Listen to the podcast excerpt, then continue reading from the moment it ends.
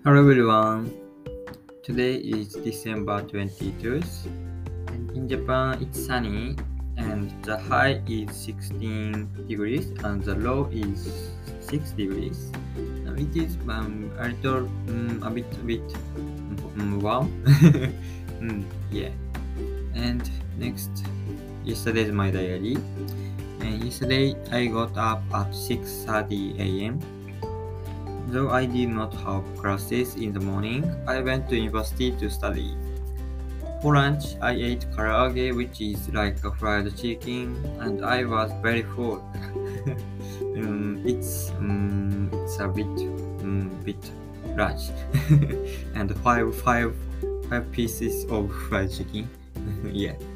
And before the afternoon class, I had an English conversation for about 30 minutes. It was so fun.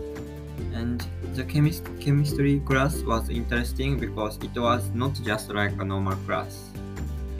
And it was just before Christmas, so part-time job was so busy. Mm, I'm very, very, very, very tired. so after going home, I ate too much snacks and like uh, chocolate and chocolate pie.